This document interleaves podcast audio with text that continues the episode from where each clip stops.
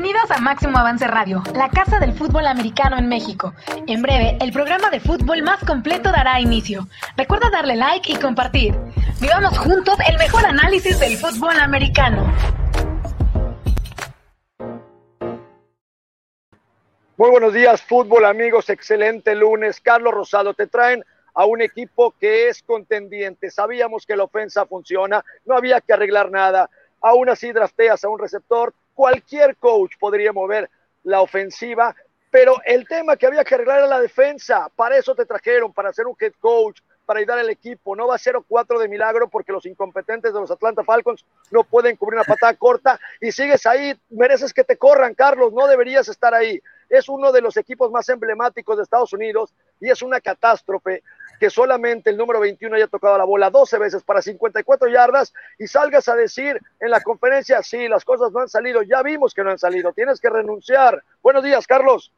Buenos días, ¿cómo estás, Marco? ¿Por qué tan enojado con esos Cowboys, eh? Están ahí, ahí están peleando. Ya, Filadelfia se les fue arriba, pero ahí, ahí van peleando en el este. Todavía pueden pasar a playoffs, ¿eh? Con esa mediocre división este de la Nacional. Este, ya no, ya no son los Cowboys, es McCarthy, Carlos. No, estoy a punto de hacerle así, como, como, le hizo, como le hizo Cam Newton, voy a hacerle así, mira, ya. ya, así voy a hacer así, como Cam Newton, no hay nada que hacer. Oye, ¿sabes, Carlos, qué, ¿sabes qué me llama la atención aquí? Eh, bueno, McCarthy es una mente defensiva. Es un head coach que ha tenido experiencia y todo. Es una, digo, es una mente ofensiva, perdón. El problema es la defensa. El problema es Mike Nolan que quiere imponer su sistema defensivo con el personal que tienen los Cowboys, que es otro personal.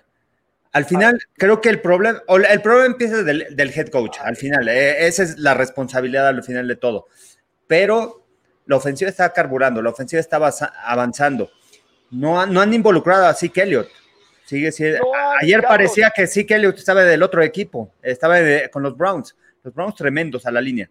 Pero la defensa pues no sé, no, no, sé qué decir. Yo creo que es de esquema. Yo creo que no tiene a los jugadores indicados para ese esquema defensivo. No tiene safeties, pero tampoco buscaron. Cuando se les dio la oportunidad y Jamal Adams estaba buscando un cambio, Starl Thomas, no hay safeties. Otra vez, la primera anotación de Beckham fue culpa del safety. Ahí ya me veo. Perdón por la luz, pero dependo de mis luces, que son las nubes. Y si se doblan, me nublo y si se. Oigan, a ver, Carlos, escúchame. Acabas de dar el punto. Es el esquema defensivo estás jugando un esquema con el que no tienes personal. Ayer en redes sociales, Daniel Buendía, un, un fan de los Cabos, sabe fútbol, decía precisamente lo mismo. A ver, estás tratando de jugar con dos linebackers, con dos safeties, como si los safeties fueran unos superestrellas y los safeties son average abajo. Javier Woods y, el número 23 no son tan buenos, realmente son promedios malos. Ayer la anotación, la primera anotación donde el receptor tuca en esas trayectorias, le vende el poste, le voltea la cadera, le hace la reversa, venía la reversible pase, sí, pero fue la reversible pase. El safety nunca, nunca vio la reversible pase, el safety solamente vio a Odell Beckham Jr. yéndose hacia el poste, le, le quiebra la cadera y cuando se sale de ahí, obviamente con la velocidad que tiene OBJ, touchdown, pase de Landry, primera dices, bueno, ok, está bien. Ahora, los linebackers, Joe Thomas, el 48, no da, vengo diciéndolo cada semana, no le da a este chico la velocidad, no le da el esfuerzo. Es bueno para parar la carrera en primero, es agresivo a la línea, tiene buen impacto, pero no en terceras, no en segundas, no corre hacia afuera. Tienen unos problemas terribles. ¿Por qué no cambiar el esquema defensivo, Carlos? ¿Por qué no lo que hace Bill Belichick? Adecuarte, estos son los jugadores que tengo, está bien. Mira, solamente está Joe Thomas, es el 48 y con él tengo que jugar. Está bien, bájalo a la línea, ponlo de Roche. Eh, eh, no sé, Carlos, creo que el esquema eh, está completamente mal. No te puede meter 49 puntos. Cleveland, que obviamente también Cleveland ya despertó. Cleveland sabíamos, Nick Chop sale en el primer cuarto. Karim Hunt llega lesionado y casi no juega. Y meten al número 30, que era pescador, que se dedicaba a la pesca. Sí, es una gran historia. Lo contratan y el 30 te hace pedazos por tierra. Y ahora resulta que Baker Mayfield es uno de los mejores quarterbacks tirando corto y te hace pedazos. Carlos, no puede ser. No, les corrieron para casi 300 yardas. Eso es, impresionante. Hay que, y, hay que explicarle a la gente cuál es la defensiva. A ver, tienes cuatro lineros defensivos, incluyendo a DeMarcus Lawrence, y pones un quinto abajo que es el rusher, que es Aldon Smith. Son cinco linieros. Juegas con dos linebackers Vas a jugar contra Cleveland, que sabes que la fundación de su ataque es el terrestre, es correr el balón. Te van a dominar. Si tú pones a 5 contra 5 y de repente viene la trampa, ya te quedas en desventaja y tienes que obligar a los linebackers a bajar. Y tienes solamente dos linebackers atrás. Juegas con dos safeties atrás. Baja un safety también en la caja a estar en la zona de los linebackers, pero un safety que tenga esas habilidades. Algo como Jamal Adams, que puede jugar en la caja, que puede ser un linebacker, que puede atacar el ataque y solamente así puedes detener el ataque terrestre. Si tú vas a retar a los equipos con cinco linieros, dos linebackers, dos safeties atrás, te van a correr el balón porque te van a poner con ese tipo de jugadas, con las trampas, las dobles trampas, te van a poner en desventaja. Y eso es lo que le ha sucedido a los Cowboys. Y además, ¿vieron video los Browns? ¿Cuál es el problema? los, safeties. ¿Cómo te voy a atacar? El primer touchdown, ¿cómo fue? Te voy a atacar profundo, voy allá y te voy a retar, a ver si me puedes detener. Y otra vez, después de esa jugada sacaron a Darren Thompson, que es el número 23. Darren Thompson, después lo metieron otra vez.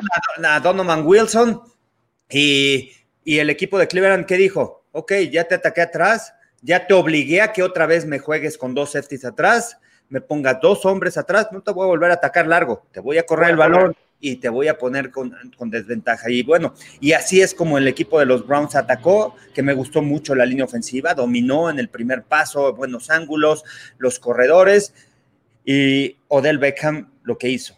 Y lo que hizo el día de ayer fue impresionante, ¿eh? eh por aire. por dos por aire, uno por tierra, 83 yardas. Carlos, ¿viste esa? A, ver, también, también a mí me queda mucho cómo están jugando. ¿Viste la reversible? Primero Aldon Smith lo tenía 20 yardas atrás. Hubiera sido una jugada cable clave. Se le va, ok, está bien, no estaba, no estaba balanceado. Obviamente OBJ es más rápido, se le va. Y de ahí da la vuelta, Carlos, y el 48 toma, se pasa, se pasa. Es increíble que un linebacker profesional se haya pasado. Pero de ahí todavía llega Javier Woods a intentar taclearlo y solo le mete la manita, un esfuerzo totalmente pobre. De ahí arranca y el que lo termina alcanzando en touchdown es Jalen Smith, este linebacker 54, que obviamente está cargando con el peso de esa defensa y todavía va y al final yo, yo hubiera marcado castigo, le hace un, creo que un collar tackle ya muy frustrado. Sí, pero al final, Carlos, todavía el juego se podía. Ahora, Carlos, ya analizamos, solo así de esquema, así de rápido. Ya acabamos de, de, de, decir y podemos seguir horas hablando de lo mal plantada de la defensa, de lo que están, de que no hay disparos, de una serie de cosas. Ahora, tienes la ofensa, no tires la bola, cómete el reloj, trata de mantener a esa ofensiva contraria fuera del campo porque tu defensa no es buena. ¿Qué tienes que hacer, Carlos? Y esto lo sabe cualquier head coach, consumir el reloj. Tienes que correr y correr y correr y decir, a ver, voy a controlar yo el tiempo, no ellos, porque al final Cleveland fue el que controló totalmente el juego. Y entonces le das la bola 60 o 50 veces así que el Elliot, ¿sí? Los empieza a desgastar y es otro partido. Ah, no, el señor McCarthy solamente le dio 12 veces la bola. Obviamente anotó puntos, sí, claro que vas a anotar puntos porque están preocupados por la carrera. En, ese triples, triples derecha donde queda solo eh, CD Lamb en, uno de los touchdowns. Y obviamente hay una confusión, había cover 2, el, el, safety del otro lado se va, se va con el 1-1 y entra él solito por en medio. Es muy común, es muy común que eso suceda cuando estás preocupado por la carrera. Sí, es muy común pero no puede ser que McCarthy le haya dado solamente 12 veces la pelota a ellos. Sí, no, es, eh, eh, es, increíble que no ocupen así que ¿eh? Eso me ha llamado mucho la atención, el por qué no involucran más así que Elliot dentro de la ofensiva, por tierra, darle el balón. Y así como Cleveland, ¿sabes qué? Te voy a correr el balón. ¿Cómo empiezo? Juego con jugadas de play action, empiezo a abrir el juego y de repente a correr la bola, correr la bola, esas dobles trampas, sacar a Zach Martin, sacar a Connor Williams, sacarlos de trampa. No lo, no, no, no lo hicieron el esquema ofensivo de, Dallas es, parece que no voy a aprovechar a los jugadores que tengo, al talento, no le voy a sacar el potencial. Aprovechamos para saludar a Iván Aguillón, que dice, fuera coordinador defensivo de Dallas, es un desastre. De acuerdo, Luis Ramírez, la defensiva de Dallas juega pésimo, como si no se conocieran. Confunden sus covers todo el tiempo. Parece equipo tochero de domingo. Iván Aguillón, Jerry Jones debe contratar ya a Earl Thomas, ¿de acuerdo? Y David Hernández, un saludo, mis Buffalo Bills. Y bueno, ya hablaremos de Buffalo, ya hablaremos. Estoy impresionado. Mira, ¿sabes qué? Además, eh, aprovechar de saludar a toda la gente que nos está escribiendo. Eh, esa última jugada, la de Odell Beckham, cuando se escapa, es un claro ejemplo de lo que está viviendo Dallas y de la actitud del equipo. Eh, esa carrera fue actitud, no hay nada. Me tocó narrar, me, tocó narrar después el juego de, me tocó el de Indianápolis contra Chicago, narrar después, y la defensiva de Indianápolis, que es la mejor en la NFL ahorita en yardas, en estadísticas, es impresionante cómo se mueven. Y tú ves alrededor cómo llegan, aseguran las tacleadas, hay tres, cuatro jugadores alrededor. Es simplemente tema de actitud. Y el equipo de Dallas lo demostró ayer. No tiene esa actitud para llegar y detener. Oye, Odell Beckham parecía, dice, me voy a salir, me voy a salir. No, ya veo, que se van a pasar, nadie me va a taclear, me van a dejar pasar, vámonos. Esa, e, e, esa, es la diferencia. Y creo que eso es lo que está viviendo Dallas. ¿eh? Es un problema de actitud que al final no es que no sean, no, no es que sean mal los jugadores, no están en el esquema adecuado y no tienen esa actitud y esa hambre de triunfar, de ganar, y esos son los resultados, 49 ah. puntos de Cleveland. Ayer ponía yo en redes que si hubiera sido el head coach, yo hubiera despedido hoy a Javier Woods. Y hoy a la mañana un vecino me decía, oye, leí tu redes, oye, Neto, fuera de broma, si fueras el head coach, digo, mira, yo soy muy mal head coach, por eso lo haría. Pero, pero si yo tuviera hoy ese equipo, ahorita estaría hablando con Javier Woods y dando las gracias. No me interesa un jugador que no puede morir en el campo y que no se va a arriesgar a taclear y que solo metió la manita porque esa jugada hubiera sido la diferencia.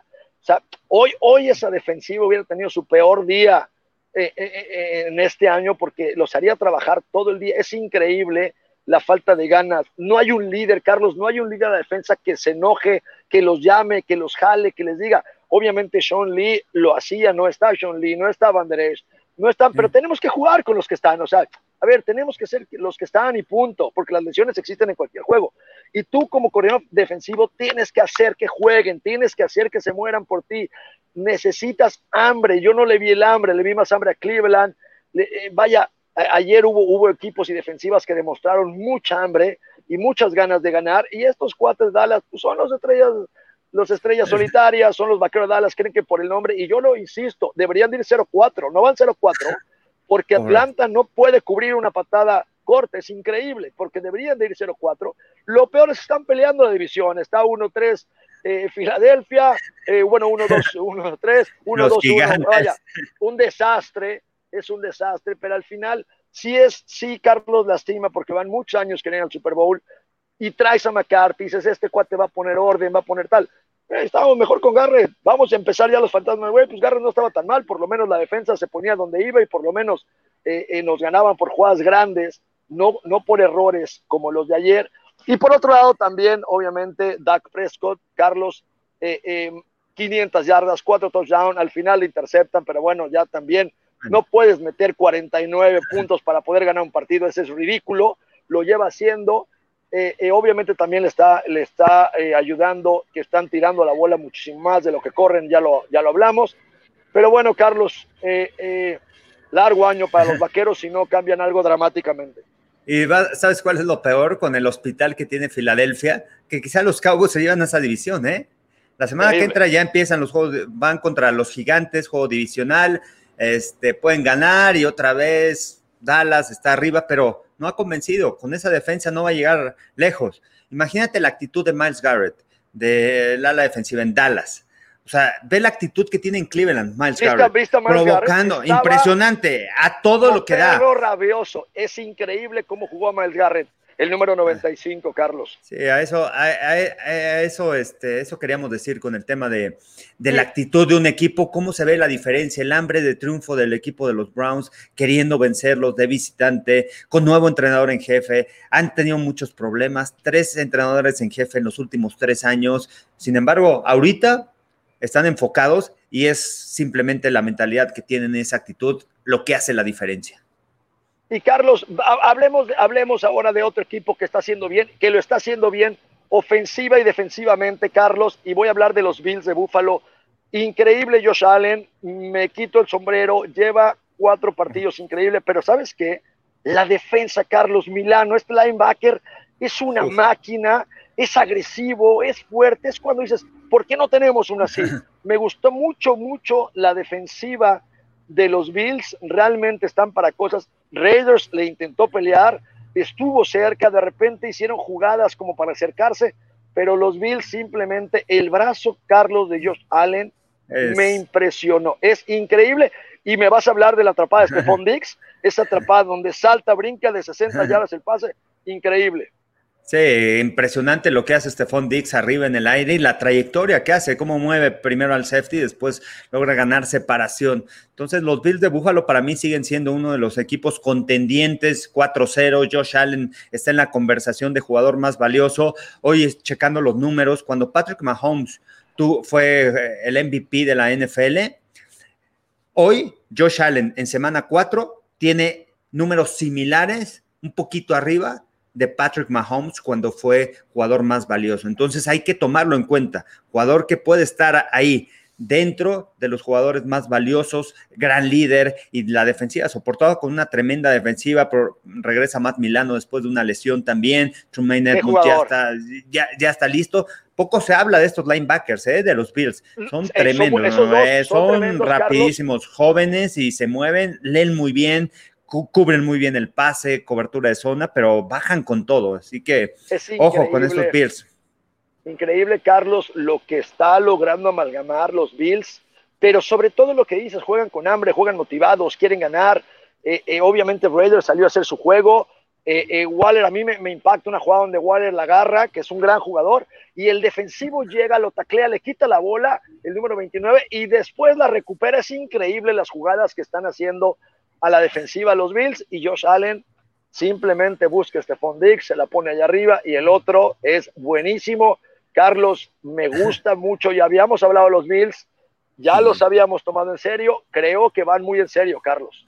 No, y además creo que me, parece que es uno de los equipos mejor entrenados en la NFL, con Sean McDermott, la mentalidad que tiene, hay que ver su pasado, de dónde salió, jugó fútbol americano, fue, walk-on, se ganó una beca gracias al esfuerzo y eso lo transmite con los jugadores. Leslie Fraser, coordinador defensivo, también dándole esa chispa a la defensiva que tiene, motivando a sus jugadores y sacándole el mejor provecho. Así que yo veo muy fuerte a los Bills. ¿Qué te parece si leemos los comentarios aquí de la gente? Y nos vamos con los demás juegos. Milton Sosa, saludos Carlos y Marcos desde Tamaulipas, un saludo. Marquiño. Saludos Milton. Nos dice Marquiño, 49ers es un lío en coreback al parecer. Garópolo, otro año con lesiones. Mullens parecía ser el backup ideal y anoche mostró algo diferente. Muy mal, Mullens. Ya hablaremos de él. Iván Aguillón. Desde que falló la tacleada de Aldon Smith, desde ahí se rompió la jugada de la defensa, nadie tiene la motivación para ganar, ya lo comentamos. Milton Sosa, ¿cómo vieron a Foles con Chicago? Le falta mucho todavía, ¿eh? Hablaremos también. Foles es el clásico, es el clásico mejor actor de reparto que está atrás del secundario y que cuando se muere el actor principal él sale y salva la película. Pero cuando le das el rol de, de pitcher titular, Simplemente no puede. Y en serio, sigan ustedes y siguen el béisbol. Hay, hay catalogados etiquetadamente la diferencia de fútbol quién es pitcher abridor y pitcher de reserva. ¿Por qué? Porque el de reserva entra en dos, tres entradas, se le acaba el brazo, saca el juego y lo metes en la séptima o en la tercera y lo sacas en la sexta. Y cuando eres un pitcher abridor, pues obviamente te tienes que aventar a veces las nueve. Nick Foles lleva cero ganados, cinco perdidos cuando él abre un partido obviamente es un gran actor de reparto, punto. Sí, hasta ahí, ¿eh? Yo también pienso, un buen backup, porque cuando lo necesites, mejor segundo coreback que pueda haber en la NFL. Lo tienes atrás, inteligente, te va a ayudar. Y de repente me lastimo, ¿sabes qué? Vas Nick Foles, órale, me sacas el juego, o ya que viene enrachado el equipo, viene con esa motivación, es el coreback ideal, y lo demostró en Filadelfia cuando llegó al Super Bowl. Así es. El año pasado le dieron la oportunidad de ser titular en Jacksonville, primer partido, se lastima.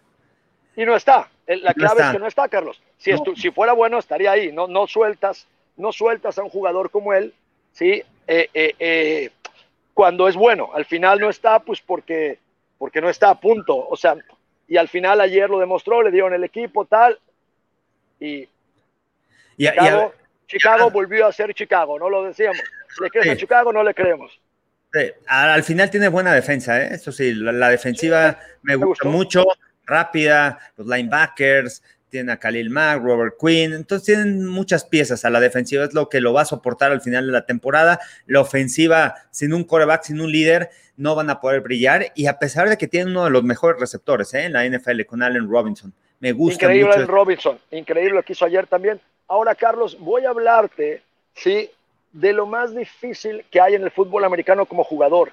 Cuando se te cae el pase de anotación, cuando te interceptan y se van a touchdown, cuando se te va a la cobertura, cuando cometes un error, hay, un dicho que dice next play, next play, siguiente jugada, siguiente jugada. Está muy fácil decir siguiente jugada, pero es complicadísimo quitarte un error garrafal.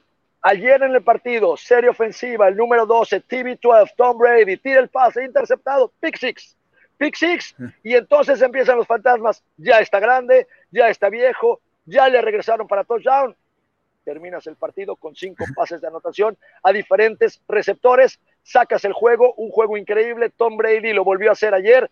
222 victorias, Carlos, para ser el jugador con más victorias activo a los 43 años y jugó contra un chico que tenía 22 en Justin Herbert, que lo hizo muy bien. Háblame de Tom Brady, por favor, Carlos.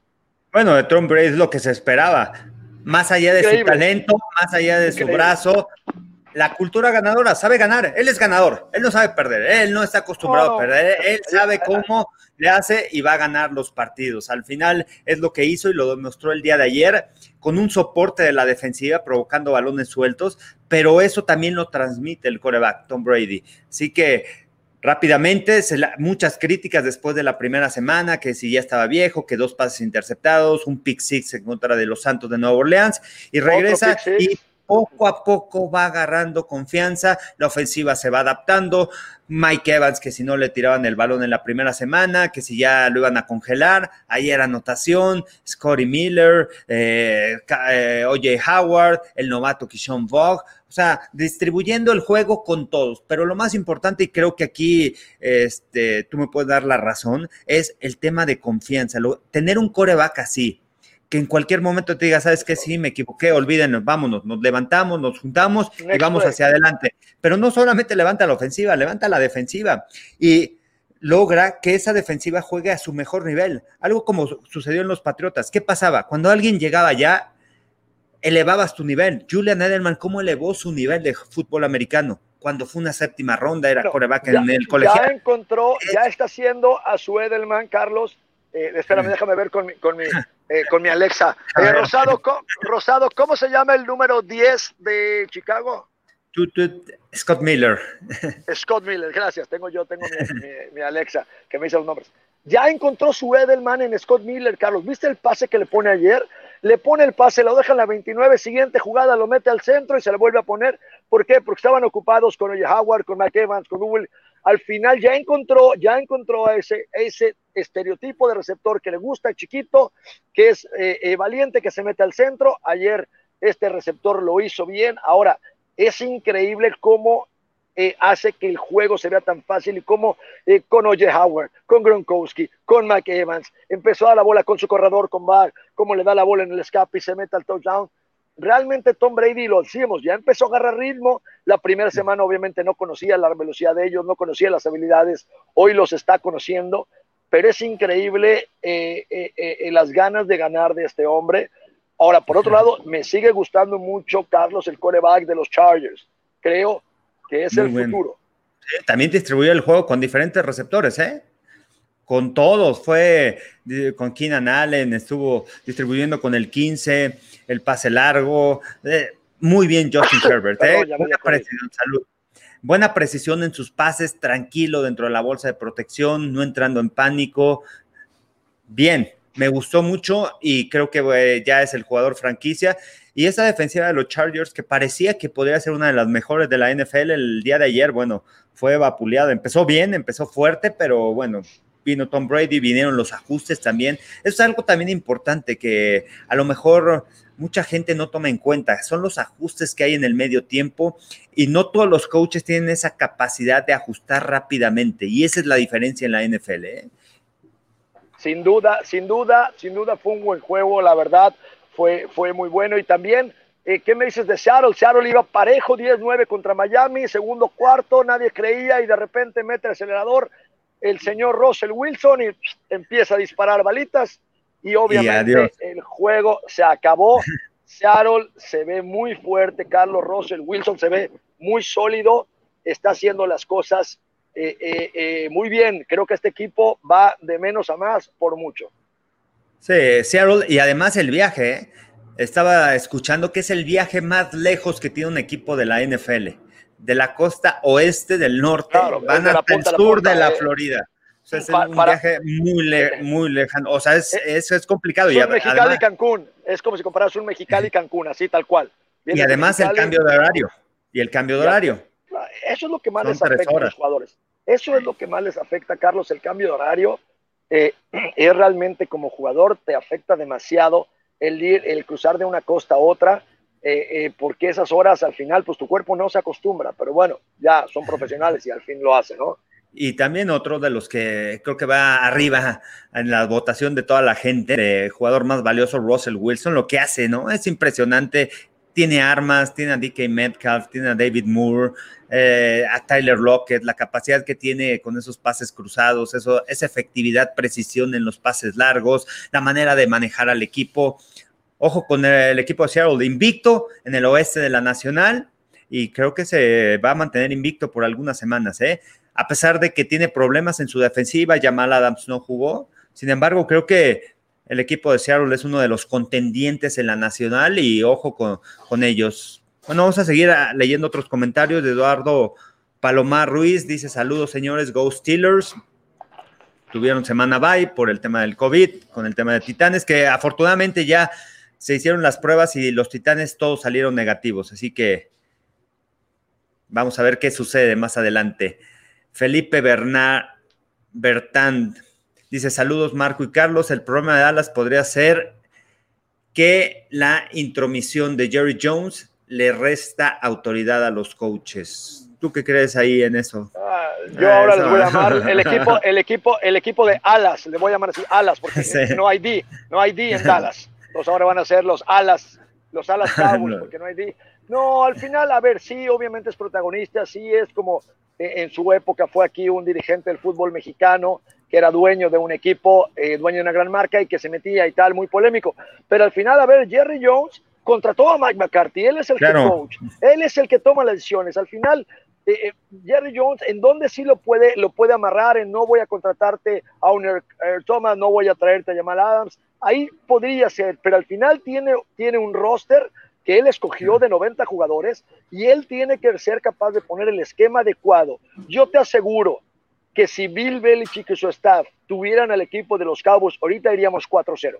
Entonces, no es el equipo con ese talento. Tú le das ese talento a Bill Belichick y te metes 60 puntos por juego, pero además nada más les metes 7 o 10. No, es increíble. Y, y, es un tema de cocheo, es un tema de staff, es un tema de entender a tus jugadores, es un tema de decirte, a ver, este cuate no da para esto, vamos a bajarlo, vamos a quitarlo. Miren, hay, hay, hay, hay, una, hay un refrán que los coaches te dicen como jugadores. Yo siempre, te dice el coach, yo siempre voy a ayudarte a ponerte en la mejor posición posible para que desempeñes tu trabajo. Te lo dicen todas las prácticas, todos los días. Mi trabajo como coach es hacer que tu trabajo sea más fácil a través de donde yo te ponga y en la posición que yo te ponga, ¿no? Y al final aquí creo que están yendo al opuesto. Dallas no está poniendo a los jugadores en la mejor posición, ¿sí? Eh, creo que ese es un error y hoy Bill Belichick, un staff como Belichick, un staff como Sean McVay, cualquier staff de esos, Carlos, haría que estos Cowboys funcionaran porque está repleto de estrellas, Carlos. Sí, y, el ejemplo también está ahí de, Marcus Lawrence. No ha brillado. Al, ayer algunas jugadas que pudo hacer de tú atrás al corredor, pero de Marcus Lawrence es un ala defensiva que te juega un 4-3, que te juega en tres puntos afuera del tackle y que te presiona, que tiene esas habilidades. No está en una, una posición cómoda y eso, bueno, es lo que ha afectado. Es un reflejo de los Dallas, pero ya, ya hablamos mucho de los Cowboys. yo, yo lo que haría es despedir a McCarthy. ¿Sabes nada más por qué pasará el tema, Carlos? Al final tú pierdes, tienes que ir con tu carita a sonreír. ¿Qué pasó? Perdimos, pero vamos a ganar tal. Ayer en el speech que da McCarthy a la prensa, se ve confundido, habla de que no han salido, la fórmula no es la ganadora, habla de, pues mira, es que con siete balones sueltos y con esto que está pasando no es la fórmula ganadora. Pero no escuché un speech positivo ni un speech. Escuché, Carlos, un speech confundido, un speech de ya no sé qué hacer, hermano, no sé qué hacer. Oye, Yo por creo cierto, que debe haber ah, cambios. Hay un tema importante ahorita de lo que comentas, el tema de balones perdidos de Dallas. ¿Qué sucede? ¿Quién es el equipo que menos balones pierde eh, o que ha perdido en los últimos años? ¿Y que más roba? Los Patriotas Los de Inglaterra. patriotas, los patriotas, mira, y los lo entrenan y les Los enseñan. patriotas, claro. prepáralos. Sea, al final también es un en- en tem- tema de Ahora- entrenadores en donde tienes que preparar. Sí, no hubo pretemporada, pero tienes que hacerlos consciente que lo más importante es proteger el balón. Una de las estadísticas más importantes, si, gaba- si ganas el, el diferencial de balones robados con balones es- entregados, vas a ganar. Al final Esa. Carlos, y la de tercera oportunidad. Estadística, tercer down. chicos, que, que al final del juego te entregan todas las estadísticas. Al fin, te subes al camión para ir a tu hotel y te entregan una, una serie de hojas con todas las estadísticas. Y de las más importantes es el tor eh, eh, eh, cuántos tercer down convertiste. ¿no? Por ejemplo, tuviste 13, 13 veces la oportunidad de convertir en tercer y solo lograste tres, seguramente perdiste el partido. Es la otra estadística que al final influye mucho en cualquier juego. Y obviamente la primera es los balones sueltos. Ahora, Carlos, si sí quiere, ya lleva tres balones sueltos, Sí. sí, en dos partidos ya también, ya también ahí es un tema, porque al final se le va a meter en la cabeza, lo van a trabajar. El equipo con el que viene la semana que viene le va a buscar el balón suelto y, bueno, así es. Pero, pero bueno, dejemos a los bueno, vaqueros de Dallas, ya estuvo. ya. Demasiado de hablar de un equipo muerto. Eh, eh, ojalá ya McCarthy lo despidan, yo lo despediría, ya estuvo, la verdad, yo traería a, un, a otro head coach, pero bueno, Carlos, Vamos a otro. eh, eh, ¿qué más? Vamos a otro comentario.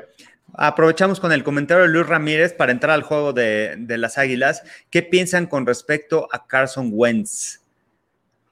Yo no se la compro. Mira, Tuvo un buen Es- pase, ¿eh? dicen- a ver. Fulham, Fulham. Ah, sí, tiene- sí, Dicen que es un, yo no lo conozco en persona, te voy a ser sincero, dicen que es un tipo impresionante en persona, físicamente, que la movilidad y el juego de pies contra el aire es increíble, que la manera en que viaja su espiral, la velocidad que le imprime al balón, tiene una serie de características positivas que es admirable si tú lo analizas fuera del campo de juego, estoy hablando en entrenamiento solamente.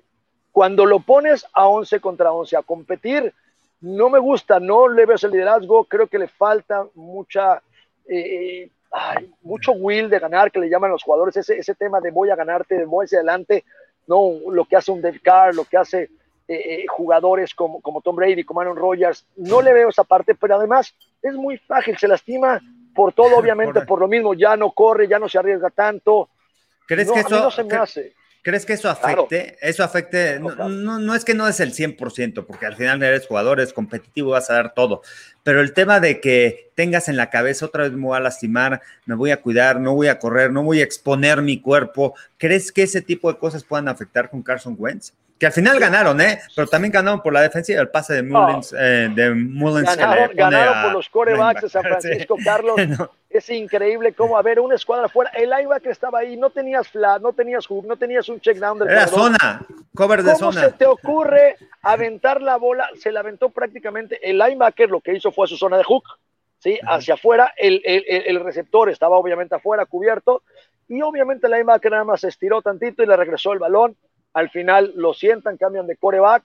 Eh, eh, eh, triste lo que vi ayer en San Francisco, triste. Las águilas, no les veo forma, Carlos. Les intenté de buscar forma ayer, ofensiva y defensivamente.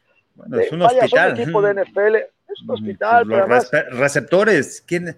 Greg Warren es el único que No estuvo no, el año no, pasado, pero ¿quién es?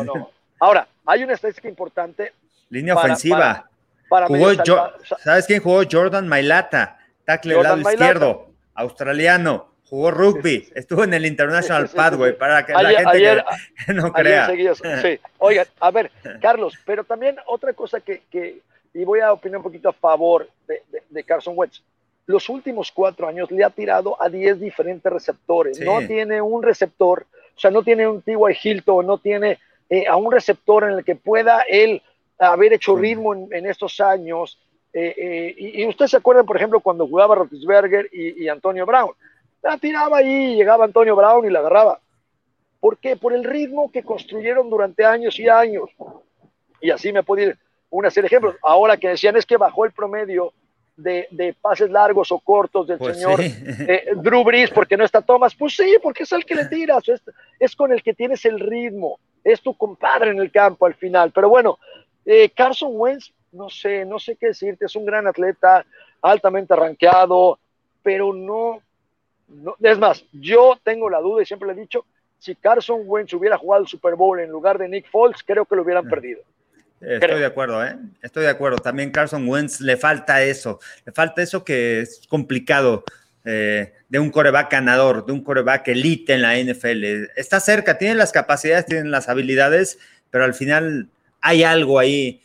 Es un intangible que muchas veces no sabes qué es, que al final no dan el estirón a ese tipo de, de corebacks. David Hernández Barrera, gracias Go Bills. Luis Hernández comenta que le atribuyen que haya bajado tanto su nivel de juego. Ellos eran mis favoritos en esa división. Bueno, las lesiones, obviamente, del equipo de Filadelfia, me imagino, porque ya nos había preguntado de Carson Wentz. David Hernández, de los mejores cuerpos de receptores, los Bills, Browns, claro, de los mejores. Gabriel Davis, el novato, ¿eh? Ojo con él. Gilberto Cárdenas, sin duda que el coreback es un tema, pero ¿qué me dices del tackle derecho? Es el peor de la línea. No hubo jugada en que su asignación no llegara a Mullens. Ah, el tackle derecho, McGlinchy, de San Francisco. Bueno, eh, la fundación de San Francisco es correr el balón. Les ajustaron muy bien, ¿eh? Les ajustaron muy bien el, el ataque terrestre. Raúl Ral dice saludos a Marco y Carlos. Muy buenos comentarios. Aztecas por siempre. Luis Ramírez no es Seattle, es Wilson. Ah, es un equipo. Sé, el sistema, sí, no lo sé. ¿Conoces a un tal Oscar Uribe? Qué gracioso eres, Marco. Oscar Uribe, un gran amigo, no saben cómo nos peleamos, no saben cómo nos peleamos por Facebook o por cualquier tontería. Él fue mi roommate eh, durante cinco años, él está, vive en Villacuapa, yo en la CTM Culhuacán.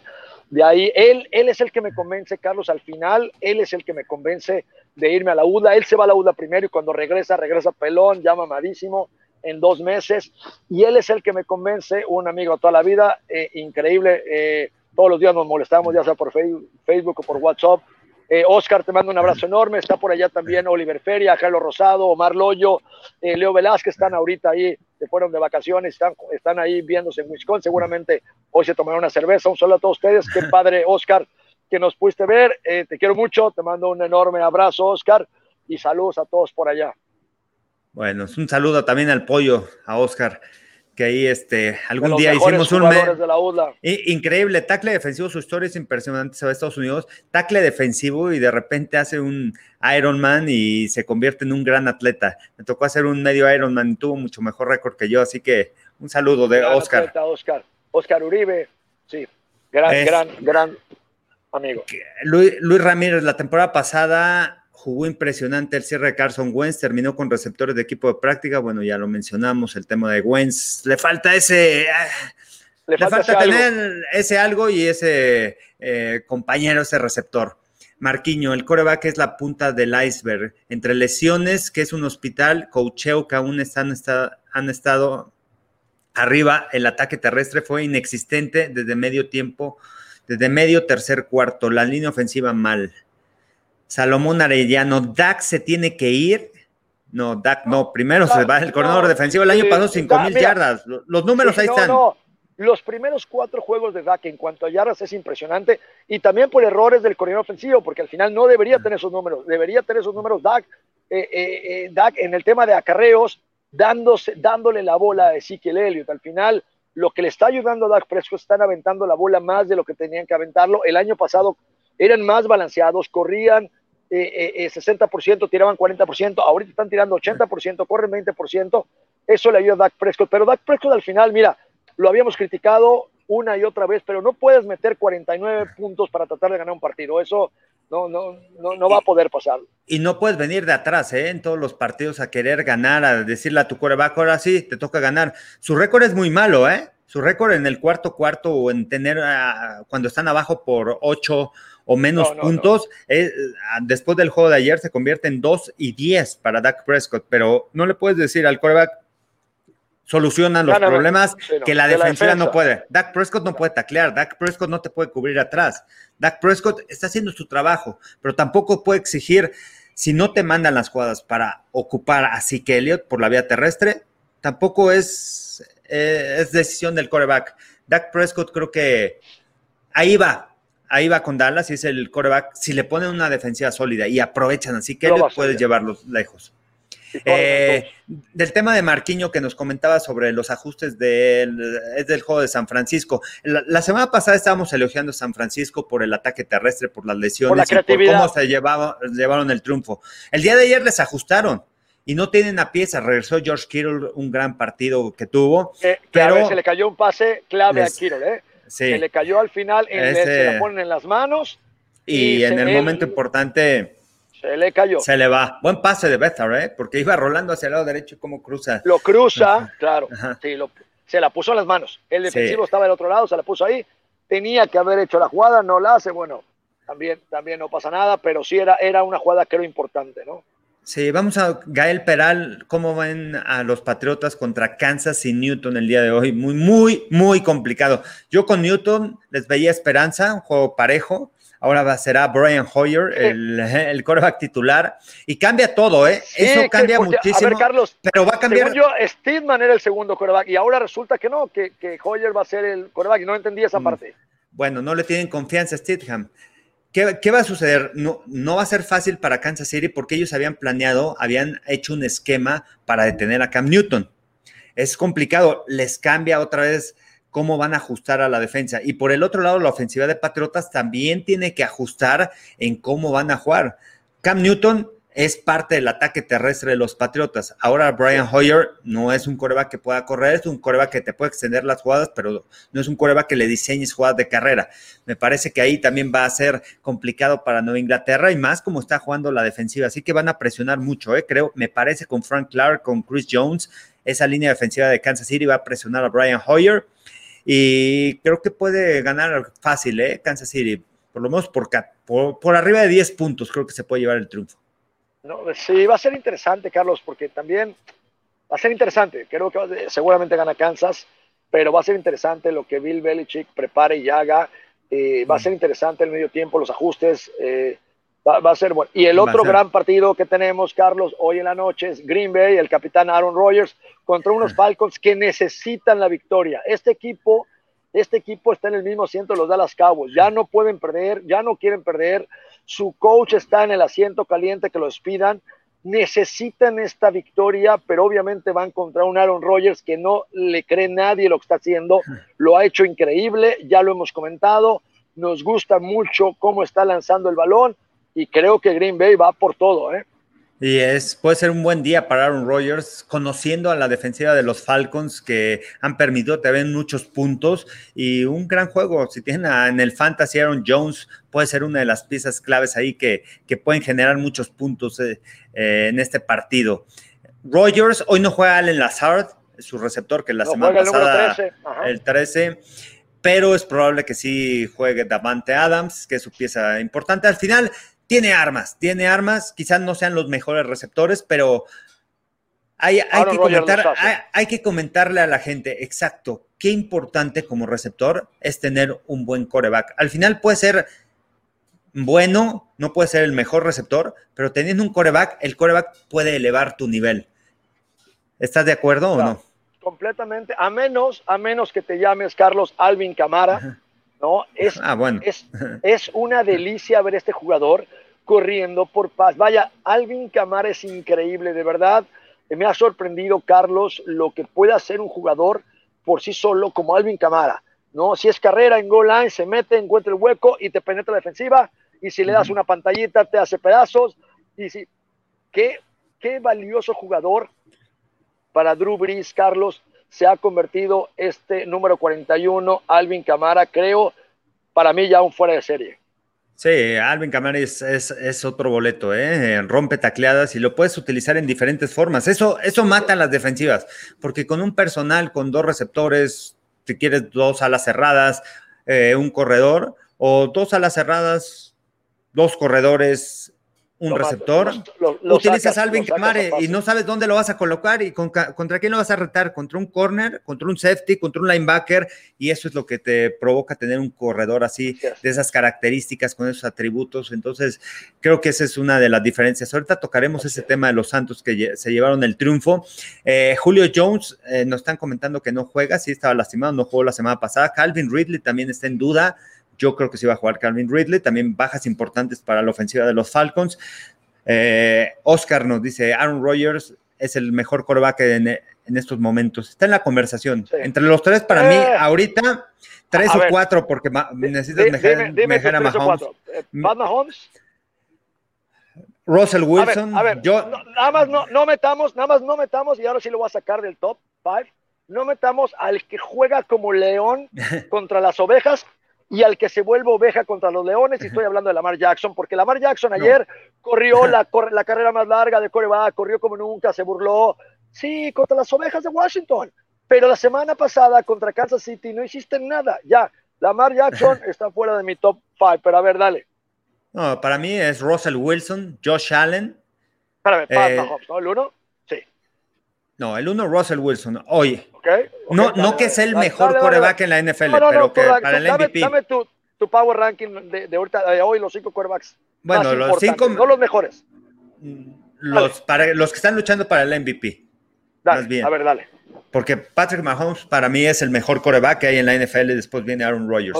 Me quedo con. Eh, número uno, Russell Wilson. Número dos, me quedo con Josh Allen.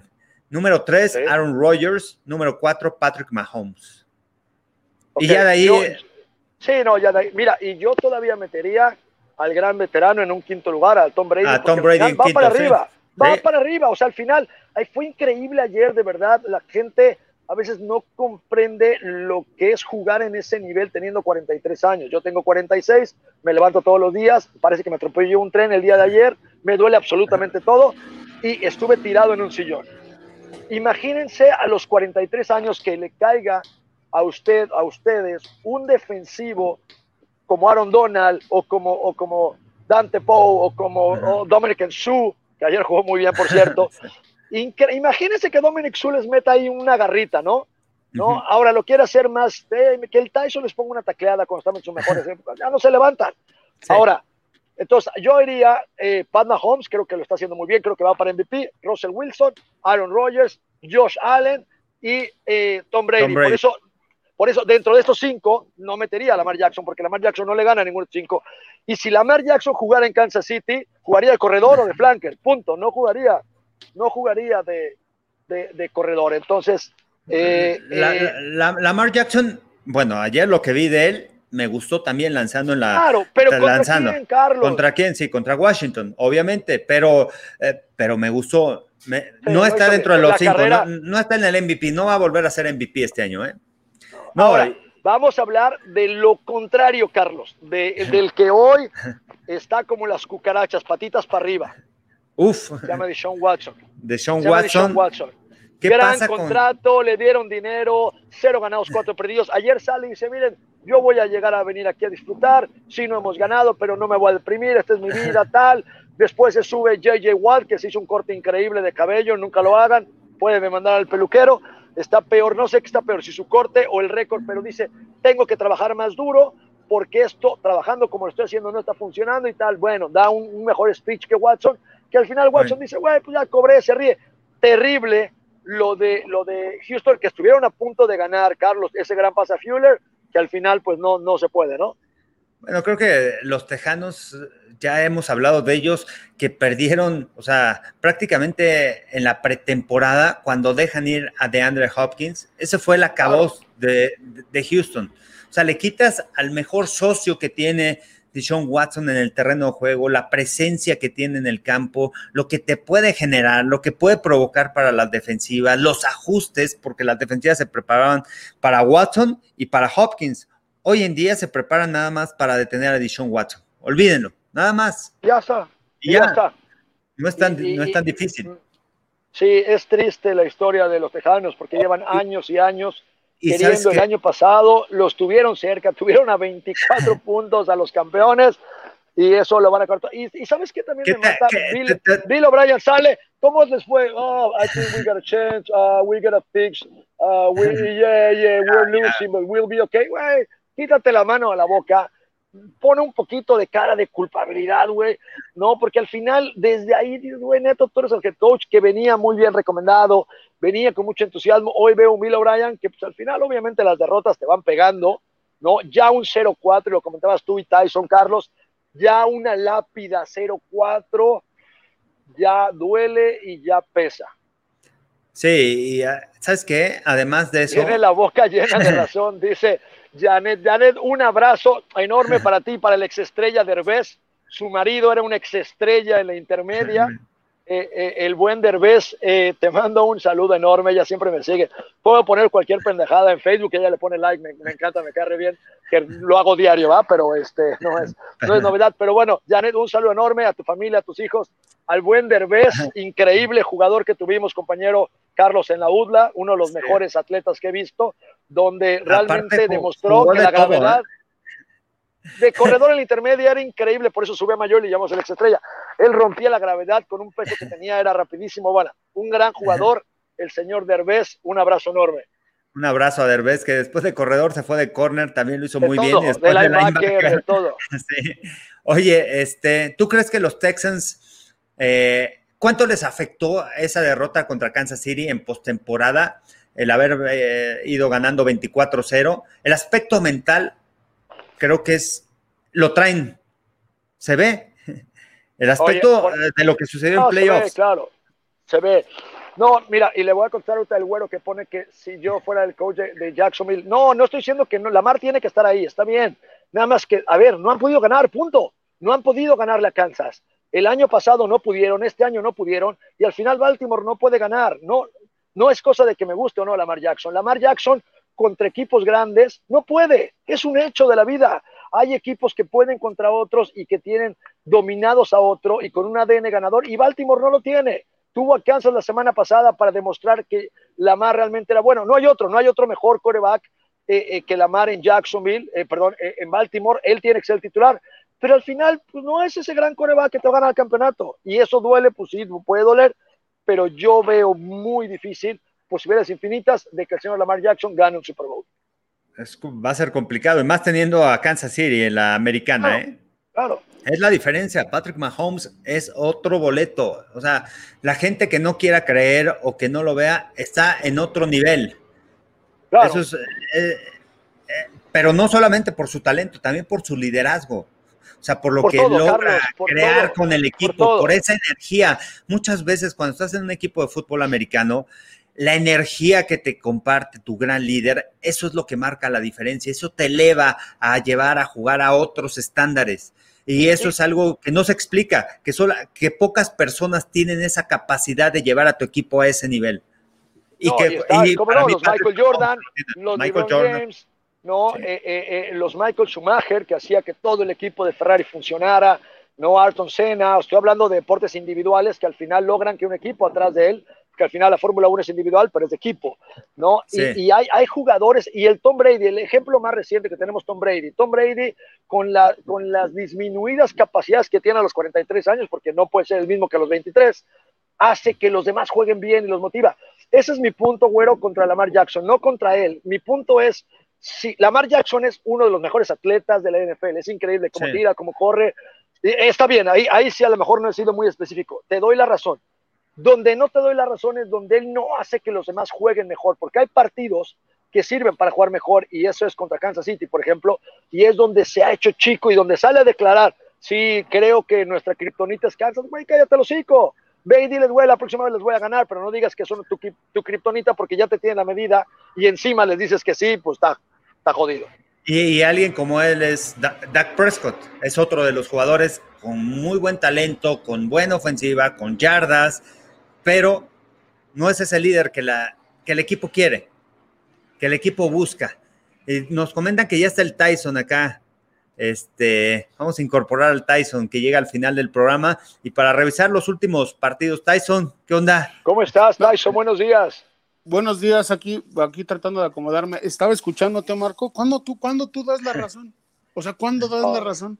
Nunca Soy como López Obrador. Si hay 100 mil, si hay 100 mil renuncio. Oigan, fueron 200 mil. No, no, pero. No, no es cierto. O, como, lo que decías, ¿no? Vas a capturar 10, este, los 10 narcotraficantes, llevas 7 y te faltan 4, ¿no? Cuatro, no, pero a ver, te faltan, cuéntanos, Cuauhtémoc, te faltan cuántos para 10, cuatro, por eso, a ver, ya tenemos siete, vamos por los otros cuatro.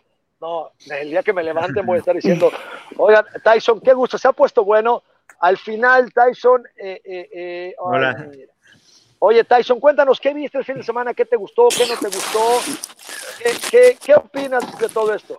Yo ayer hacía una encuesta ahí en Twitter, en, en, el Twitter, que creo que lo compartieron ahí en las, en las redes sociales de Buenos Días Fútbol, y, este, y yo ponía, ¿no? Decía, la verdad es que esta semana me ha dejado desconcertado. Ay, desconcertado. Desconcertado, exactamente, porque no sé si sea una realidad, no sé si la NFL se está haciendo competitiva, no sé si sea el tema de la pretemporada o no sé si sea, o sea, realmente, pues, o sea, el tema de la pandemia que todo el mundo lo trae en otra cabeza.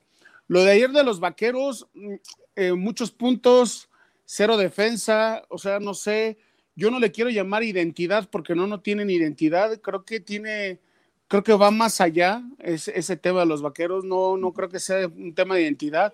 Ayer yo leía a, Tapa y leía a varios analistas de, de, deportes que decían que ya necesitaban sacar al, al, coordinador defensivo. Yo no sé si sea esa la solución, yo no sé si el tema corra por lo de los, de los jugadores, ¿no? Este, yo veía ayer a, a unos, a unos eh, cafés de Cleveland que pues, no te la creías, ¿no? Unos delfines de Miami que empezaron también, quiero decir, ¿por qué está pasando? Exactamente, ¿qué está pasando? Este, eh, en la noche, un juego, pues que se esperaba, ¿no? Algo, algo, algo que se esperaba. Un Josh Kittles que realmente, a pesar de la lesión, hablábamos la semana pasada de que me, decían de la lesión que se le hizo eh, la pierna horrible, o sí fue la pierna, ¿no? La de Josh Kittles o qué fue? Fue la rodilla, ¿no? La rodilla fue, ¿no? Ajá, este, pero no sé si se dan cuenta en la, en la anotación de este, de este chavito novato de San Francisco, como cuando, de, de, la Yuk, el, el, el corner le, para mí no le pega así como para ya no participar en la jugada. ¿Están de acuerdo conmigo? El corner de Filadelfia, este, no, no me acuerdo cómo se llama, el 24, este, se, o sea, literal se bota, o sea, se quita. O sea, digo, mínimo, nosotros te pegan en la rodilla, ya te la fracturan y te avientas ahí con la rodilla fracturada, ¿no? O sea, haces algo. No sé, o sea, como que a mí esta semana me volvió a dejar muchas sorpresas. El tema de los Bills, pues se le pusieron medio loco los Raiders, pero ahí. Pero los Bills traen con qué, ¿eh? Traen con qué. Pero vieron, vieron lo del. Espérame, pero vieron lo del golpe, lo estábamos comentando y dijeron, ah, y, Rolando lo decía. No, no me gusta que sean. No, no, no. Una es una cosa, lo de, lo de este Josh Allen que decía Rolando, a mí me gusta que sea en Tron y que, que le gusten los trancados. No, ¿Vieron, lo que, pasó ayer? claro. Ah, Estás peleándote contra Mamut, claro. La gente no tiene idea a veces. Es lo que yo decía el viernes. Y lo comentaba ahorita, quizá no escuchaste, y decía yo, imagínense un golpe de Tyson en su mejor momento, imagínense los golpes que reciben los quarterbacks de un Dante Poe, de un Aaron Donald. A ver, son, son asesinos, al final son tipos asesinos. Yo no, yo una de las de las cosas que más me sorprendieron en la NFL es la velocidad con la que se puede mover un liniero defensivo. es increíble cómo en cinco metros estos tipos que arrastran los pies para caminar y que van así, lo increíble. No generalices, no generalices. Algunos, la mayoría. Algunos, La mayoría. Oye, pero a ver, oigan, ¿saben qué me dio gusto y no lo hemos tocado? Y me dio muchísimo gusto y lo puse en Twitter Winning is fun. Joe Burrow y Cincinnati gana su primer partido. Se ven bien. El corredor Nixon, increíble. Le dan un golpazo, salta al defensivo y le dan un golpazo en el touchdown. Pero al final, Joe Burrow, su primera victoria y, y contento, jugó bien. Otra vez, este equipo con Joe Burrow puede crecer muchísimo. Y es lo que hablábamos de un líder, ¿no? Joe Burrow es el líder. La semana pasada empataron con Filadelfia. Ya se había visto bien contra los Browns, que al final no pudieron venir de atrás. Pero Joe Burrow es ese líder. Ese es el líder que necesitaban los, los de Cincinnati para levantar para otra vez empezar a agarrar confianza. Tienen armas, a la ofensiva tiene armas, tiene a Mixon, le trajeron a, a Higgins, que ya está produciendo la semana pasada dos anotaciones, este año más de 60 yardas, Tyler Boyd. El equipo ahí va hacia adelante, necesitan una mejor línea ofensiva, necesitan enfocarse en fortalecer y proteger a su coreback y una defensiva que detenga a los rivales, porque eso también le ha lastimado mucho a esta ofensiva. Él te puede producir 300 yardas, te puede lanzar tres pases de anotación, pero si la defensiva no logra contener al rival, entonces pues la ofensiva yo llegando tarde, pero quiero hacerles una pregunta. Y yo sé que ustedes sí son muy críticos. Tarde, tarde pero sin sueño. tarde, pero sin sueño. Marcos, tarde, pero sin sueño. no, desde las seis y media de la mañana arriba, mano. Oye, ya tendríamos que poner en la silla caliente o en esta plática con Dan Quinn, con el, el coach Brian, con, McCarthy, con, ya podríamos meter, o sea, también ya lo iba a meter, pero quiero que me digan, ¿ya podríamos meter a Matt, a a Matt Patricia? o todavía no? Híjole, ayer, ayer, a ver, ay, Tyson, ayer me sorprendió. No, yo lo digo, yo me sorprendió cómo habló yo lo digo. Matt Patricia al final de saber. Pero a ver, dejemos, dejemos un lado, dejemos un lado el que cómo habló o cómo jugó. ¿A qué llevan a, Matt Patricia a los Lions? A, ganar, a, con esa mentalidad ganadora de los Patriotas, a, instalarla y esa cultura. Y, está pasando. Un detalle, nada más un detalle de los que acabas de nombrar, y justo lo comenté, y no pude hacer énfasis como tú acabas de tocar el tema, y acá de tocar un, gran tema. Bill O'Brien termina la conferencia y sí, bueno, hay que mejorar, tal, deprimente. McCarthy, pues es que la fórmula ganadora no es perdiendo balones, deprimente. Sí, todos los y Matt Patricia, cuando al final dicen, ¿qué pasó? A ver, miren, me faltó ajustar esta O y esta X. Miren, el lápiz todavía aquí decía, tuve un pequeño mal ajuste aquí, si hubiera hecho esto, tal, tal, hubiera ganado. Su speech fue diferente a todos los que mencionaste. O sea, él todavía dice, sí, ¿saben qué? Miren, fue mi error porque no cambié esta X para acá. Y después del partido me di cuenta que estuvo mal. Yo, yo, yo, yo, se los pregunto porque en Twitter ayer le llovió a Matt Patricia. Yo, el único, ¿eh? yo, el único que creo que se puede ir este año o a mitad de la temporada, Dan Quinn. Debería irse. Depende de lo que suceda hoy, pero dependiendo lo que suceda a mitad de la temporada, para mí Dan Quinn, Dan Quinn es el primero que se puede ir en la NFL. Ayer, ayer, ayer, yo, ayer fíjate que ustedes saben perfectamente cómo eh, el, analista americano, el periodismo americano es muy crudo, es muy directo. Ellos muy no, duro. Les no les interesa herir sentimientos y nada. Yo veía unos, unos tweets ayer que decía, yo no sé quién le dijo al coach O'Brien que podía ser head coach y gerente. general y creo que también ustedes lo comentaron, alguien lo comentó también en las transmisiones. Ustedes pasaron, ¿no? Eh, Carlos, ese juego. No, bueno, a mí me tocó el de Dallas y el de Indianapolis. Ah, ok. Bueno, también lo comentaron así, eso, pero yo lo veía en Estados, o sea, lo jalaron de Estados Unidos, obviamente. O sea, no fue comentario mexicano, digo, no es por menospreciarlos, pero lo jalaron de ahí. Pero sí está canijo, o sea, ya la gente se está metiendo con, o sea, con, o sea, y literal, así ya saben, letritas negras, entre comillas, decir, yo no sé quién le dijo al coach O'Brien que podía ser gerente general eh, y head coach. Y, y al final, yo por eso comentaba, porque ayer a los dos que les llueve, bueno, a los vaqueros siempre les va a llover. No, a McCarthy, sí, pero a ayer le llovió. No, a McCarthy hoy sí todo el mundo, güey, ya, ya vete, güey, ya estuvo 4-0, ya 0-4, ya vete, ¿no? Que realmente es, uno, es un, un 3 disfrazado, Tyson, porque sabes que van 0-4. Oye, Tyson, es que también no han hecho su trabajo. Todos los que mencionaste no han hecho el trabajo para el que se les contrató. Se les contrató Por eso, para pero ganar, vamos, a, vamos a, mira, vamos a entrar en una frase muy trillada y que no quiero que la, que la gente se moleste, pero ahorita ya estamos hablando como los futbolistas, o sea, bueno, es que el director técnico no lo hace, o sea, no. No, espérame, espérame, nosotros sí fuimos a la escuela, güey. Nosotros es que es al punto que yo voy, al punto que yo voy. ¿Sabes quién sí se debe ir? Adam Gaze. Yo también lo veo. Ese es el que te iba a comentar. Primero, ¿eh? Adam Gates. Es el que te iba a comentar. porque al final le pueden echar la culpa a Greg Williams, que si la defensiva, muchos castigos, pero el que controla el equipo y lo ha hecho durante los últimos dos años es Adam Gates. Y no se ha visto ese cambio, ese eh? cambio de mentalidad. Así, ese, hay mucha indisciplina, no hay un control, no hay una identidad que, le ponga al equipo. es un buen coordinador ofensivo, hasta ahí, no es un head coach. Díganme los cinco asientos calientes. Mike Patricia puede ser lo mismo. Yo te, lo mismo. Yo te los digo. Coordinador defensivo, quizás no puede ser ese head coach para lidiar un equipo. Es diferente, ¿eh? Bill O'Brien es una gran mente ofensiva, no es un head coach, no es un gerente general. Quiere replicar lo mismo de Bill Belichick.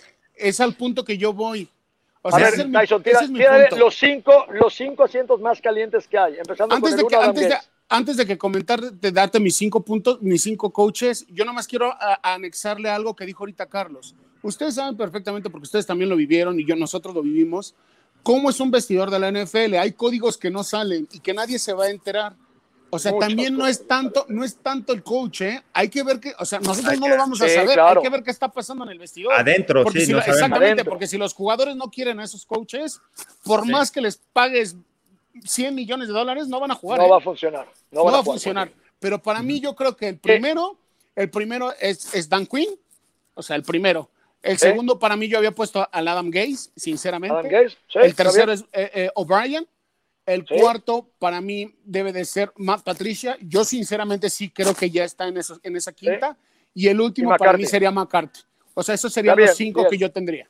Pero ya McCarthy en ese orden por eso es el último, el último, el quinto, el quinto. Vas, vas 0-4 disfrazado de 1-3 porque no pudieras una patada corta, pero a ver, Carlos. O sea, yo los puse, yo los puse, yo los puse como el, el primero, como el, primero. El, el, más, el que ya está más cercano y el, sí. el quinto es el más lejano. Por eso a, McCarthy ahora, lo pongo hasta el último. Ahora, ¿qué pasaría si hoy gana Dan Quinn?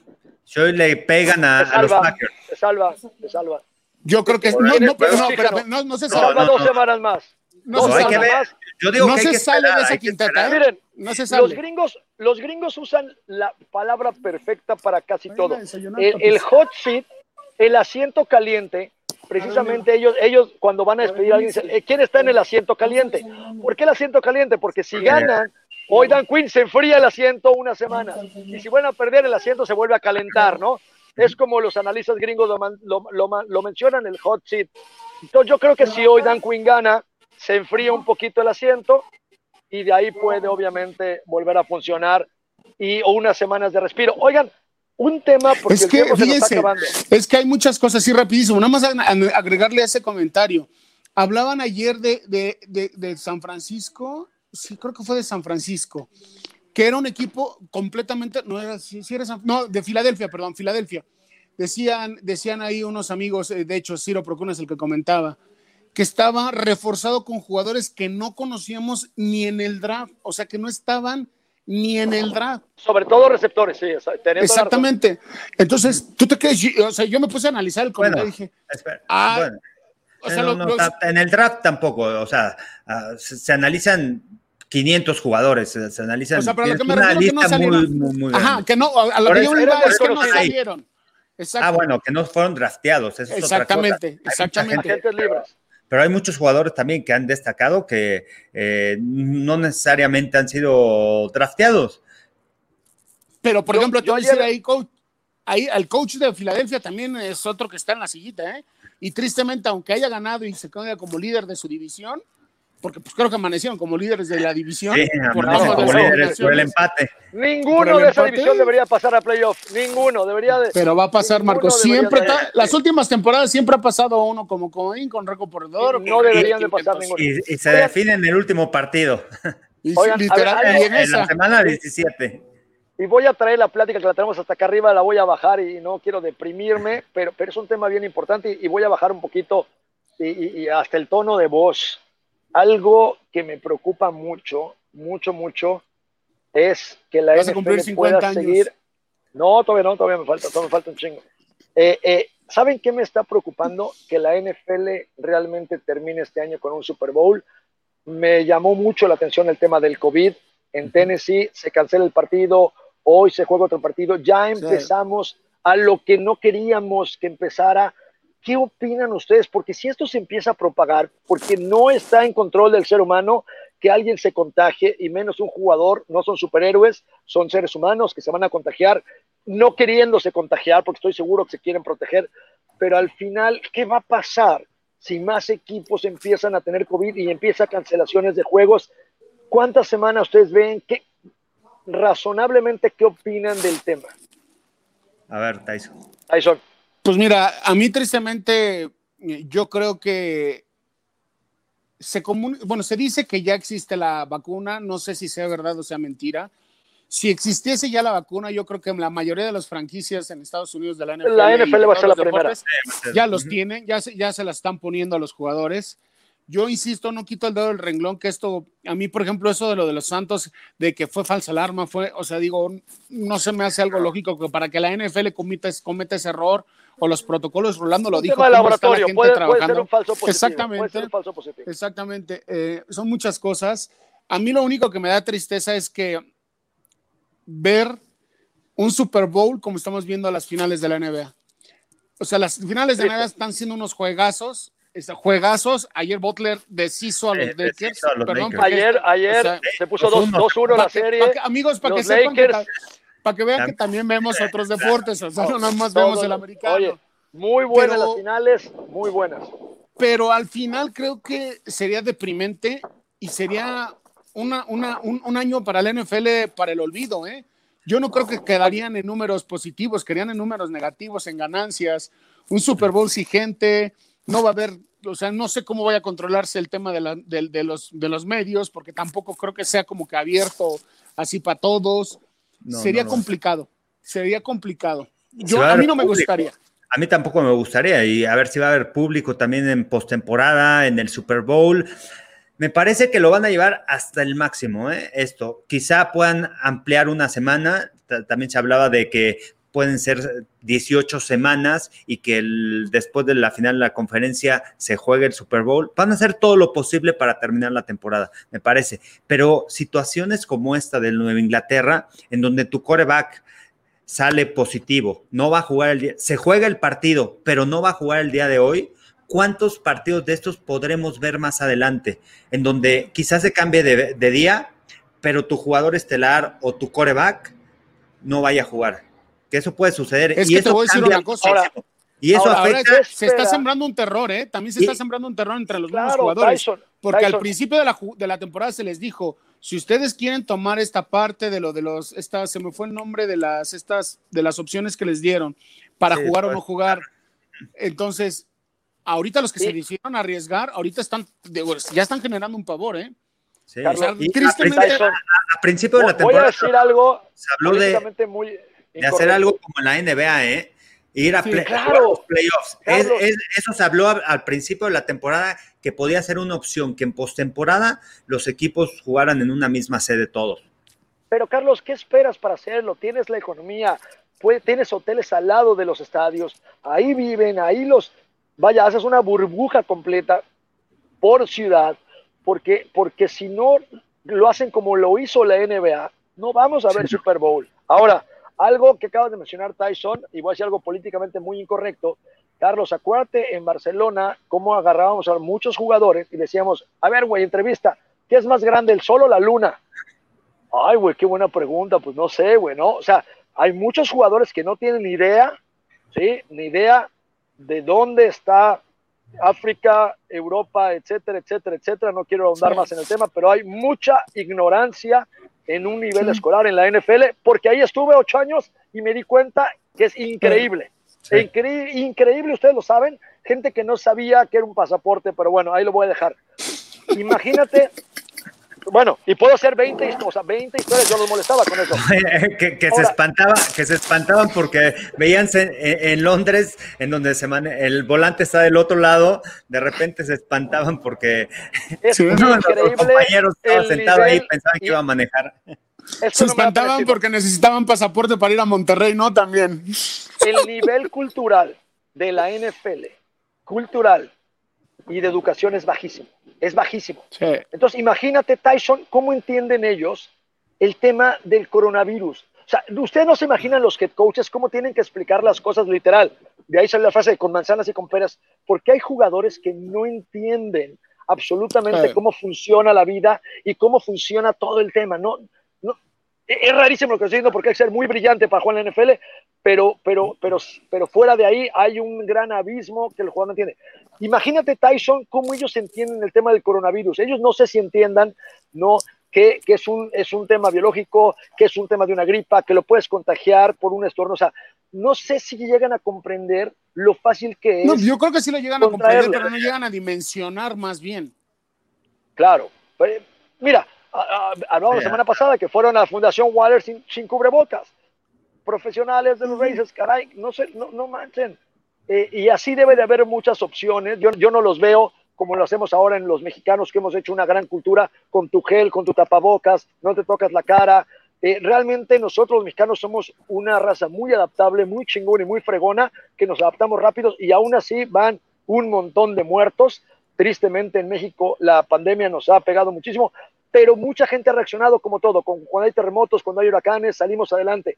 Yo no sé si la NFL está trabajando en concientizar a los jugadores hoy en día para que no, no se contagien y entiendan la importancia de cuidarse.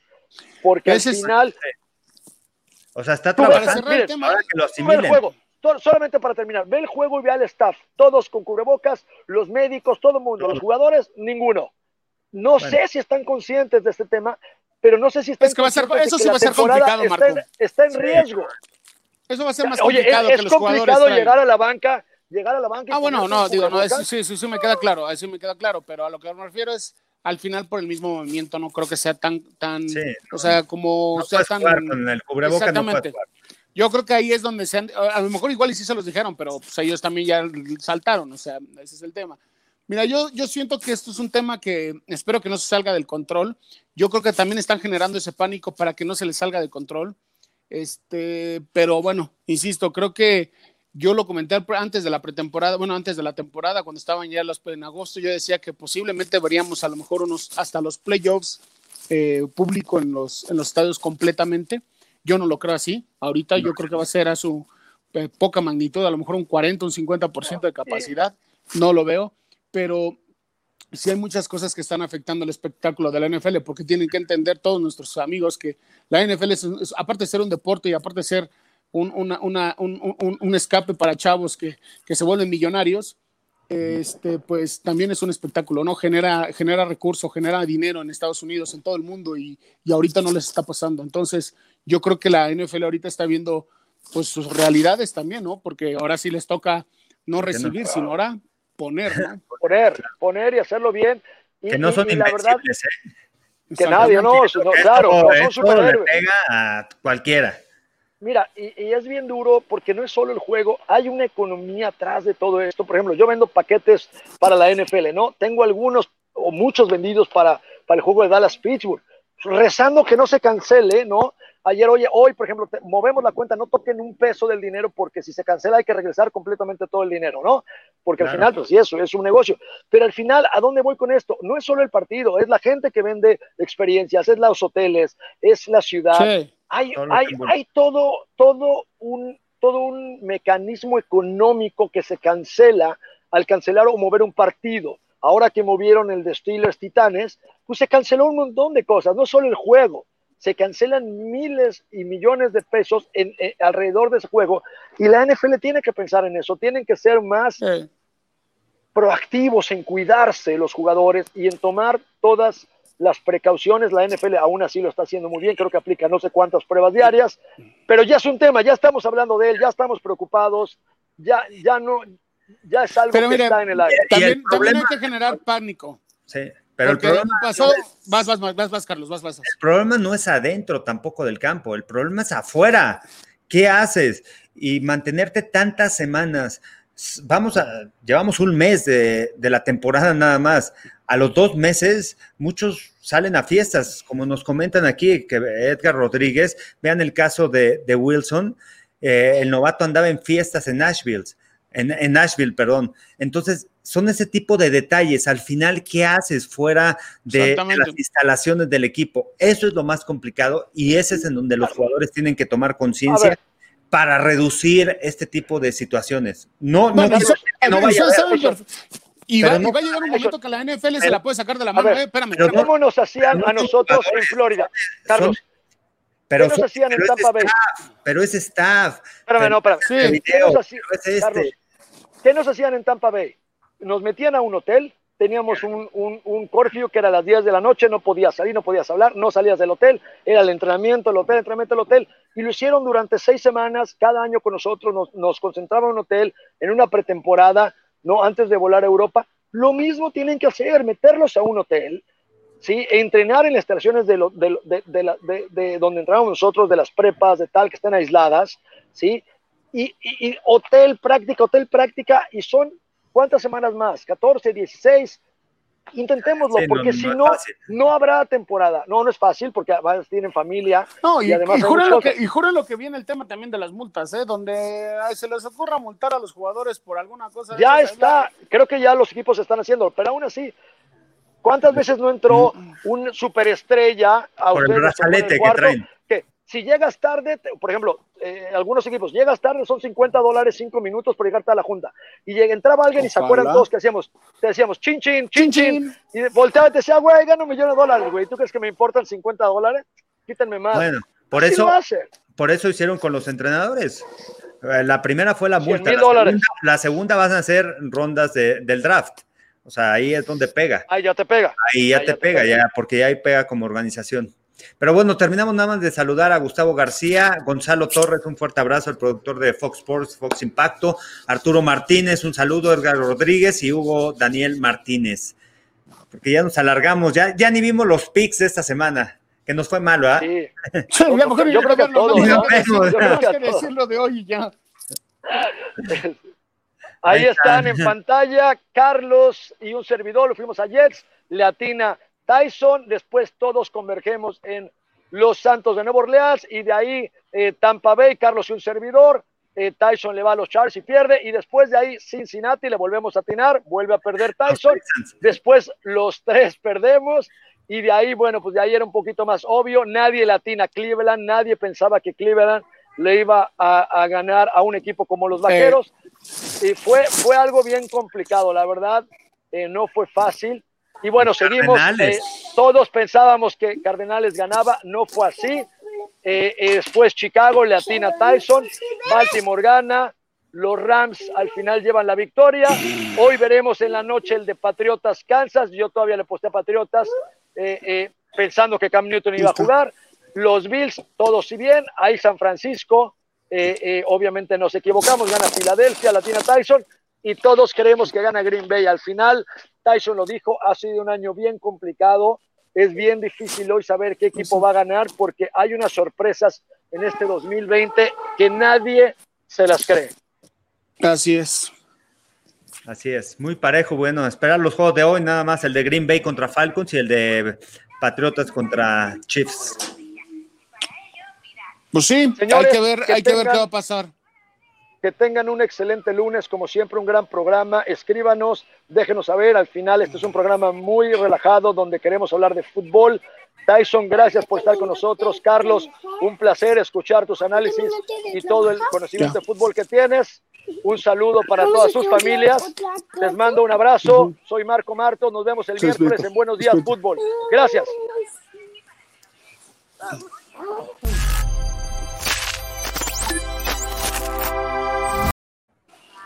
¿Qué onda?